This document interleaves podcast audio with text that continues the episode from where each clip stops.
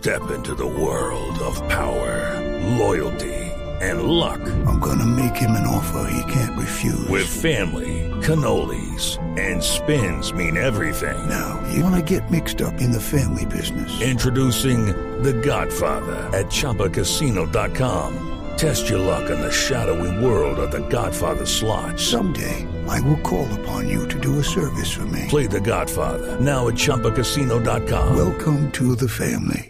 No purchase necessary. VGW Group. Void where prohibited by law. 18 plus. Terms and conditions apply. Regresamos 3 de la tarde, 8 minutos. Estamos en Blog Deportivo. Este lunes en el que hablamos regularmente del análisis de los técnicos, del balance deportivo. Bueno, Javier nos dio una pildorita desde Barcelona en torno a una lamentable situación que se registró al finalizar el compromiso precisamente Hemos, hemos podido averiguar algo acerca de eso también, Ricardo. En- que en sea tu- Javier el que lo cuente. Fue en el intermedio, ojo, fue en el intermedio del partido. fue en el intermedio del partido. Pino, eh, Alejo, un partido que además tuvo un muy irregular arbitraje. Contextualicemos. Trujillo, el árbitro, no llevó las tarjetas. Se llama Luis Fernando Trujillo, es del colegio. O, de o llevó de- más, de más Valle. bien, Alejo, llevó las amarillas únicamente. No llevó la roja, es cierto. Dejó pegar demasiado y precisamente en una jugada eh, le anulan, bien anulada, la jugada de gol al Tigre Castillo, estaba en fuera de lugar, pero en el contragolpe es el gol de Edwin Cardona. Justo antes de la jugada de gol del Chico, Edwin Cardona mereció haber sido expulsado. Una falta descalificadora había cometido. Y ya tenía Además, amarilla. porque ya tenía amarilla. Claro, claro, claro. Entonces no lo echaron. En ese momento se notó que Gamero se salió de la ropa. No nos imaginamos a Pimentel, por supuesto, porque no lo vimos, pero Gamero se salió de la ropa. Ahora, la información es que la agresión va cuando se van a camerinos, porque recordemos, este fue un gol al minuto 33 del partido, o sea, en el primer tiempo. Eh, Mire, sí. El asistente técnico, el asistente número uno era Eduardo Díaz de Cundinamarca. el de Cundinamarca, exactamente. Cundinamarca, para, para, para que la gente vaya conociendo los nombres. Exacto. Javier sigue, Javier está con nosotros en eh, Barcelona en este instante. Bueno, entonces le cuento la versión que tengo. Cuéntela usted y después cuenta Fabio. Bueno, yo la versión que tengo es que evidentemente se presentó una agresión tenaz, terrible al término de los primeros 45 ¿Física o minutos. verbal? Ve- fí- Verbal. No, verbal porque en la parte física alcanzaron a controlar al máximo accionista del conjunto Boyacá Chicó. A Eduardo Pero fue una agresión terrible, totalmente terrible, que lo único que faltó fue contacto ya físico. En el informe del central del señor Luis Fernando Trujillo cuenta Le dijo de absolutamente todo lo que pasó en ese instante. Y no es la primera vez, porque ya Eduardo Pimentel había tenido inconvenientes con Harold Perilla. ¿Quién es? Ah, es, es, es- Pimentel, es Pimentel. Pues me dicen que sí, Javier, que es el Pimentel. máximo accionista de- de- del Boyacá. Confirmado, Ah, Javier. Eduardo Pimentel. Conf- confirmado. Que se metió, que insultó a, a- A Luis Fernando al Trujillo. central, que se metió, que se metió, no, y que, y que con el juez de línea, Eduardo con Díaz, Díaz. eh, que la cosa fue, que fue complicadísima, complicadísima, que los árbitros tuvieron que contener porque le iban a salir al camino. Ya, mejor dicho, que ya están mamados, los árbitros ya están mamados con, con este tema. Y siempre, y siempre esa permisi- permisibilidad que hay en la ciudad de, de- de Tunja. A ver, ¿quién es el comisario de campo? ¿Qué protección tienen los árbitros para que un individuo que no tiene credencial, porque él no tiene credencial, porque él no tiene credencial, porque él dice que no es directivo para que no lo sancionen. Claro, él ¿cierto? renunció a, la, él no renunció a tiene su credencial para eso. Claro. Y entonces, y entonces entra cuantas veces le da la gana a un camerino a insultar a los árbitros, a apretarlos, a pegarles como le pegó a un árbitro hace, el año pasado. A John Perilla. Y nadie, y nadie hace Harold nada. Perilla, Harold A John Perilla. Perilla. Entonces na- na- nadie hace absolutamente nada. Entonces, a ver, entonces, entonces ¿qué seriedad le, le vamos a seguir dando a este fútbol, eh, doctor eh, Yesurún, doctor Luis Bedoya?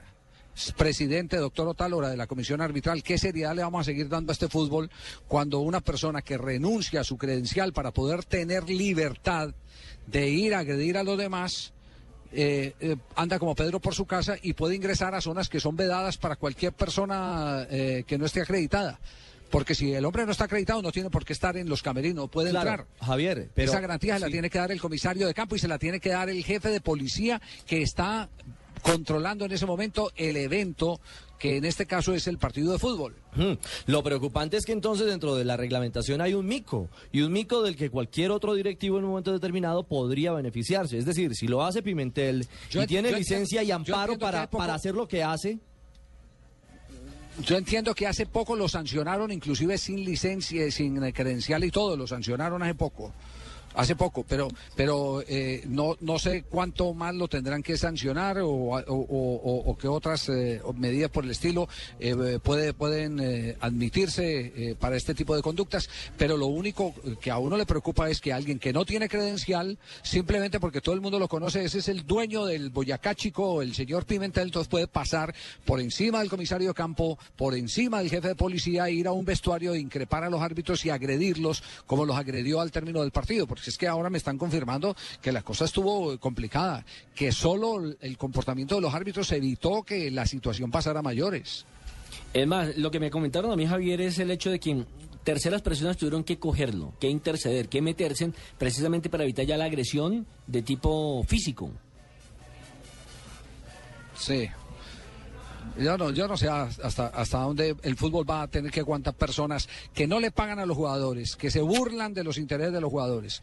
Porque de eso hay testimonio. Guaso, Marcos Pérez pueden dar testimonio de cómo se burlan de ellos, cómo se les roban la plata a los jugadores y todas esas cosas. Porque ellos mismos lo han dicho públicamente, esto no me lo estoy inventando, están las grabaciones que hay. Y, y- y aparte de eso hacen, eh, hacen eh, lo que les da la gana en los estadios, simplemente al nombre de, a, nombre de que yo soy propietario del Chico y entonces como propietario del Chico puedo ingresar y hacer lo que me da la gana en un estadio. No, no, no, no. A esto hay que ponerle seriedad y la seriedad la tiene que poner la Di Mayor. Tiene que, que- tiene que darle la seguridad a los patrocinadores, a la afición en general de que este es un torneo serio. Y un torneo serio no puede admitir personas que entren, como Pedro por su casa, a un camerino a agredir a los árbitros. Bueno, el tema Javier y el tema arbitral ya, eh, digamos que eh, referente a ese partido en Boyacá, no fue ajeno al profe Gamero. Como lo decía Pino, el hombre se salió de la ropa y al final del partido habló precisamente de las decisiones tomadas por Trujillo, el Valle Caucano, en el juego que terminó uno a uno en el estadio boyacense. Mi, Yo mi creo que pregunta es un es, partido donde la verdad, mucho de qué hablar no hay. Nosotros venimos a un partido en Cali con un arquero fracturado y toda la semana me, me inculcaron que yo era un quemador de tiempo, que yo no iba a jugar nada. Hoy viene un equipo aquí como Junior con una nómina de mil millones de pesos a quemar todo el tiempo que quemó. Yo no sé, yo qué voy a decir. El balón paraba era en el suelo, el ba- en, en- en- a- afuera, quemando tiempo. ¿Qué voy a decir yo? Cuando encontramos también, tengo que decirlo, a un juez de línea aceptando lo que estaba haciendo el otro equipo. Aceptando. No sé qué pasó en el gol, no sé. Y me han podido ganar el partido una bola de fuera de lugar. Entonces, yo no entiendo esto. Nosotros aquí, si ustedes ven la entrada del, camerino, toda partida. Nada más que nos cogen a los chiquitos, a los chiquitos y a los chiquitos, que no estoy de acuerdo con eso. Hoy aquí el señor Trujillo patrocinó todo lo que quisieron hacer. El señor Vanega vino desde allá, desde el arco de él, a provocar a, a- a Maecha. Y llega para, para disculparse, le saca la amarilla a Elia Núñez. Yo no entiendo, la verdad no entiendo. Todos los partidos que nosotros jugamos con Junior hay problemas. Todos. Ya hoy en día, en la raya ya no puede hablar, ya a uno le cortaron las alas. El fue de línea me decía, cuando yo le pregunté que qué había pasado con el gol mío, y lo que me respondió fue, sáquela, sáquela que ya se pitó. No, no, no. Entonces, yo soy de las personas que a mí me gusta estar en la raya y a mí no me van a suspender. Bueno, ahí está. Una lectura más, Javier, de lo que sucedió con el juez de línea y la calentura. De Gamero en la línea pasó al, al camerino a mí- en el intermedio del mí, juego. a mí me parece, Ricardo, que, Dos- que Gamero Sí. se ponga a decir cosas que, que, que dan risa, la verdad, y perdonen que sea así de claro, pero eso de que quemar tiempo, que me diga qué equipo en el mundo no lo ha hecho y que me diga que si el chico ganando no lo ha hecho. Entonces ahora es malo lo que hacen nosotros, pero Dos- cuando lo hacemos nosotros sí es bueno. dos cosas, eh, Por Fabio. Fa- Fabio, Fabio, Fabio, yo les contaba, yo les contaba la anécdota de un partido. Es que no me acuerdo cuál fue el seleccionado que tuvo, que tuvo Carlos Salvador Vilarro. Lo tuvo en la selección argentina y un día que enfrentó al, al eh, Boca que tenía Vilardo. No sé si fue Borelli o algo así, eh, eh, me puede traicionar la memoria. Y entonces el hombre sale a la rueda de prensa y empieza a decir, es que vinieron y se cerraron, es que metieron eh, di- 10 atrás y el arquero adelante, es que la tiraron para arriba, es que tal, tal. Y entonces eh, la respuesta de Bilardo eh, fue una respuesta eh, muy futbolera. Y entonces dijo, ah, sí, eh, hicieron tres toques atrás y un cambio de frente jugaron a una sola intención y empezó a responderle con un manual de contratáctica, que es lo que se tiene que hacer contra esos equipos que se encierran. Ustedes lo hicieron, decía Bilardo. Entonces, a un técnico de fútbol como Gamero, que es muy buen técnico de fútbol, si, si me preguntan a mí si está en la lista de los mejores técnicos de fútbol de este país, yo diría que está entre los cinco mejores lo ha, lo ha- lo ha demostrado, está dentro de los cinco mejores.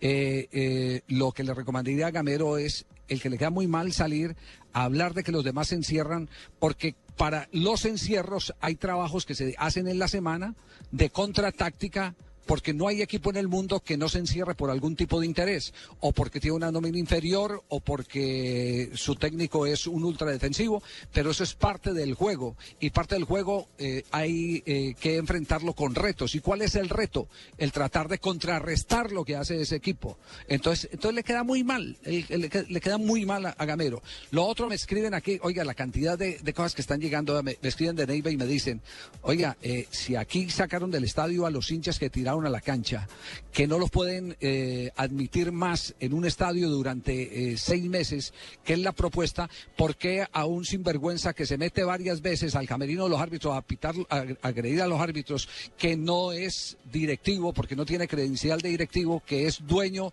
porque todo el mundo sabe que tiene acciones, pero que no aparece como directivo de la DIMAYOR, ¿por qué no se toman la medida de que no entre a los estadios? y que no vuelva a los estadios. Esa facultad, ¿quién la puede tener? Pues como les da miedo la Di Mayor y a los tribunales y todo eso, la puede tener perfectamente eh, el alcalde de Barranquilla el día que vaya a jugar allá, o el alcalde como autoridad lo puede tener el alcalde de Medellín, o lo puede tener el alcalde de Neiva, así como el de Neiva, el secretario de gobierno promulgó esa medida, o como lo hizo en alguna vez, eh, alguna, alguna oportunidad el alcalde de Medellín, que era Luis Pérez, que dijo, estadio a puerta cerrada por encima de la Di Mayor para un clásico Medellín Atlético Nacional, hay autoridades que lo pueden hacer. Y ya hay un eso ejemplo. sería ejemplar, abogaríamos por eso. Si es necesario, si es necesario el ministro del Interior que intervenga, que intervenga, pero, pero no más actitudes de esas que son los grandes generadores de violencia. Y eso está en el reglamento, Javier, sino que no lo aplican. Acuérdate lo que le hicieron a Jorge Luis Pinto cuando estaba dirigiendo el Cúcuta Deportivo, que tuvo un impasse con uno de los árbitros y inmediatamente le negaron la posibilidad de ir a dirigir dentro de un estadio. ¿Lo recuerda? Sí, pero ese estaba sometido eh, como eh, portador de una credencial, estaba sometido al reglamento de la DIMAYOR. Es que aquí el caso, el caso es eh, distinto. Él renuncia a, ser dirigente, manda su muñeco a las asambleas, eh, hace de ventríloco y, y, y después eh, hace las que hace, las que estamos contando. Entonces ahí hay una autoridad superior. ¿Qué, es cuál? La autoridad municipal. No lo dejen entrar. Alcalde de Pereira no lo deje entrar, alcalde de Santa Marta no lo deje entrar, alcalde de Barranquilla no lo deje entrar. Que Claro. se le considere una amenaza para el orden público, no lo dejen entrar. Porque le hizo el esguince a la norma. 3 de la tarde, 21 minutos. Ya que la Di Mayor no es capaz. No Claro, es capaz, Javier. Sabemos que no es capaz. Di Mayor no se va a meter con Pimentel. Y Esurú nunca se va a meter con Pimentel. Ahora aclaremos algo también con respecto a, a todo esto que dice eh, Pimentel y lo que dice también Gamero. El árbitro estuvo muy mal. Sí, se pero eso no justifica que vaya Pero a se equivocó, pero además, per- eh, Ricardo, pero se equivocó para ambas partes. Porque debió expulsar a jugadores del Chico como A también debió expulsar a jugadores de Junior. A Maecha lo tuvo que haber echado lejos. Claro, claro, se equivocó para ambos lados. Sí, en eso tiene razón. Fue un arbitraje pésimo, pero para los dos equipos.